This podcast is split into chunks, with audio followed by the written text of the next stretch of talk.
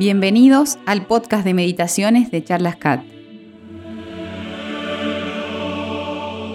Novena en sufragio de las almas del purgatorio. Oración para comenzar la novena. Nos ponemos en la presencia de Dios. Acto de contrición. Señor mío Jesucristo, Creador, Padre y Redentor mío, en quien creo y espero, a quien amo y quisiera ver siempre amado sobre todas las cosas. Me pesa, sí, una y mil veces me pesa por haberte ofendido, por ser vos quien sos, bondad infinita. Pésame también porque merecí las terribles penas del purgatorio, y hay, tal vez, las eternas llamas del infierno. Propongo firmemente no pecar más y apartarme de todas las ocasiones de ofenderte, ayudado de tu divina gracia. Oh, tenga yo, Jesús mío, la dicha de confesarme bien, enmendar la vida y perseverar hasta la muerte. Te lo pido por esas benditas almas, por tu sangre preciosísima y por los dolores de tu afligidísima Madre. Amén. Oración al Padre Eterno. Padre Celestial, Padre amorosísimo, que para salvar almas quisiste que tu Hijo unigénito, tomando carne humana en las entrañas de una Virgen purísima, se sujetase a la vida más pobre y mortificada, y derramase su sangre en la cruz por nuestro amor, ¿Dejaría sufrir largo tiempo a esas almas en el purgatorio, habiendo costado tanto a Jesucristo y siendo tus amadísimas hijas? ¿Permitirías que fuese malograda sangre de tan grande valor? Compadécete, pues, de esas pobrecitas almas y líbralas de aquellas horrorosas llamas. Compadécete también de la mía y libérala de la esclavitud del vicio. Y si tu justicia divina pide satisfacción por las culpas cometidas, yo te ofrezco todas las obras buenas que haga en esta novena. Ay, de poquísimo, de ningún valor son, es verdad, pero yo las uno con los méritos infinitos de tu Hijo Divino, con los dolores de su Madre Santísima y con las virtudes heroicas de cuantos justos han existido en la tierra. Míranos a todos vivos y difuntos con ojos de compasión, y haz que celebremos un día tus misericordias en el eterno descanso de la gloria. Amén.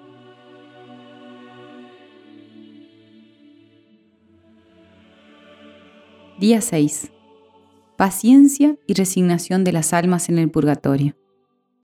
Punto primero. Es verdad que las almas del purgatorio padecen imponderables penas y sin mérito, pero las padecen con una paciencia y resignación admirables. Conocen a Dios con luz perfectísima, lo aman con purísimo amor y desean ardentísimamente poseerlo, pero al ver sus faltas, bendicen y adoran la mano justa que las castiga Hoy, con cuánta más resignación que los hermanos de José exclaman, con mucha más razón nos castiga, Señor, pues cuando pecamos no temimos tu poder y justicia, frustramos los designios de tu amor y sabiduría, despreciamos tu majestad y grandeza y ofendimos tus perfecciones infinitas. Justo es que seamos castigadas. Hombres sin conocimiento de la verdadera religión fueron agradecidos a sus bienhechores Faraón hizo a José virrey de Egipto porque le interpretó un sueño misterioso. Asuero elevó a Mardoqueo a los primeros empleos de Persia porque le descubrió una conspiración. Hasta los osos y los leones y otras fieras indómitas, agradecidas, defendieron a sus bienhechores. Y nosotras, creadas a tu imagen, redimidas por tu sangre, honradas con bienes de fortuna y exaltadas con tantos dones de la gracia, ingratas. Ay, te abandonamos en vida. Sí, purifícanos en este fuego. Por acervas que sean nuestras penas, bendeciremos y ensalzaremos tu justicia y misericordia infinita. Todavía más, es tanta la fealdad del pecado, por leve que sea, que si Dios abriera a esas almas las puertas del cielo, no se atreverían a entrar en él manchadas como están, sino que suplicarían al Señor las dejara purificarse primero en aquellas llamas no de otra suerte que una doncella escogida por esposa de un gran monarca, si el día de las bodas apareciese una llaga asquerosa en su rostro, no se atrevería a presentarse en la corte, y suplicaría al rey que difiriese las bodas hasta que esté perfectamente curada. Oh pecado, por leve que parezcas, qué mal tan grande eres, cuando las mismas almas preferirían los horrores del purgatorio a entrar en el cielo con la menor sombra de tu mancha. Medita un poco sobre lo dicho.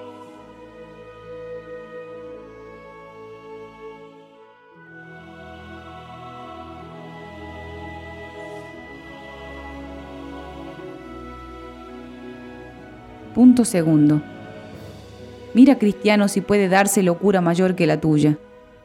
Te reconoces deudor a la justicia divina de horribles penas por los pecados enormes que cometiste en la vida pasada y por las innumerables faltas que al presente caes todos los días, que no basta confesarte, que la absolución borra sí la culpa, mas no condonando toda la pena, es preciso satisfacer a la justicia divina en este o en el otro mundo. Y no obstante, jamás te cuidas de hacer penitencia. Ahora podrías expiar tus culpas fácilmente y con mucho mérito tuyo. Una confesión bien hecha, una misa bien oída, un trabajo sufrido con paciencia, una ligera mortificación, una limosna, una indulgencia, un vía crucis hecho con devoción, podrían excusarte espantosos suplicios. Y tú lo descuidas, todo lo dejas para la otra vida. Ay, ¿has olvidado por ventura cuán horribles son y cuánto tiempo duran aquellos tormentos? ¿No sabes que, según afirman ciertos autores, fundados en revelaciones muy respetables, varias de aquellas almas han estado siglos enteros en el purgatorio y otras estarán allí hasta el juicio final? Insensato. Las ánimas, dice San Cirilo de Jerusalén, mejor querrían sufrir hasta el fin del mundo todos los tormentos de esta vida que pasar una sola hora en el purgatorio. Y tú quieres más arder siglos enteros en el purgatorio que mortificarte en esta vida un solo momento. Oh espantosa locura. Medita un poco lo dicho, encomienda a Dios las almas de tu mayor obligación y pide por la intercesión de María Santísima la gracia que deseas conseguir en esta novena.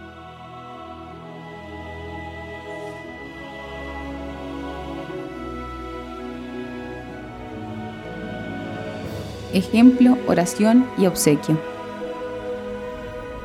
Había en Bolonia una viuda noble que tenía un hijo único y muy querido. Estando divirtiéndose un día con otros jóvenes, pasó un forastero y les interrumpió el juego. Reprendiéndole ásperamente el hijo de la viuda y resentido el forastero, sacó un puñal, se lo clavó en el pecho y dejándolo palpitando en el suelo, echó a huir calle abajo con el puñal ensangrentado en la mano y se metió en la primera casa que encontró abierta. Allí suplicó a la señora que por amor de Dios lo ocultase, y ella, que era precisamente la madre del joven asesinado, lo escondió en efecto. Entretanto llegó la justicia buscando al asesino, y no hallándolo allí, sin duda, dijo uno de los que lo buscaban, no sabe esta señora que el muerto es su hijo, pues si lo supiera, ella misma nos entregaría al reo que indudablemente debe estar aquí. Poco faltó para que muriese la madre de sentimiento al oír estas palabras. Mas luego, cobrando ánimo y conformándose con la voluntad divina, no solo perdonó al que había muerto a su único y estimado hijo, sino que le entregó todavía una cantidad de dinero y el caballo del difunto para que huyese con más prontitud y después lo adoptó por hijo.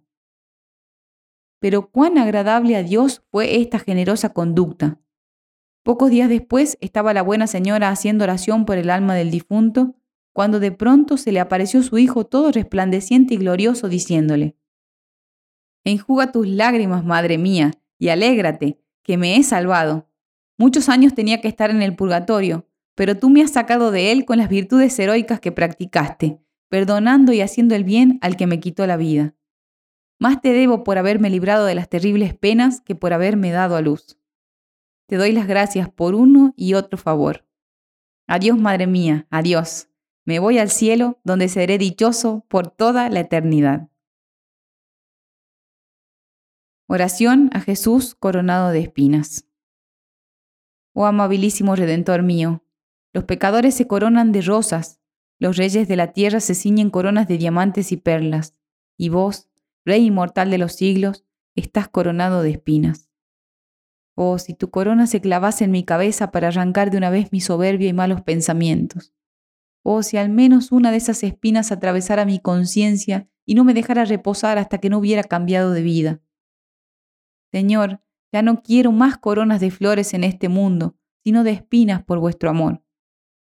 Y vos, Padre misericordioso, aceptad, en sufragio de las pobres almas del purgatorio, aquellas humillaciones y dolores acervísimos que sufrió tu amado Hijo cuando lo coronaron de espinas, por aquellos escarnios que lo ultrajaban por aquella sangre que corría de su cabeza santísima a fuerza de los cruelísimos golpes que sobre las espinas le daban, por aquel dolor que atravesó el corazón de su angustiadísima madre, alivia, te lo suplico, a las afligidísimas almas del purgatorio, y concédeles pronto la corona incorruptible de la gloria.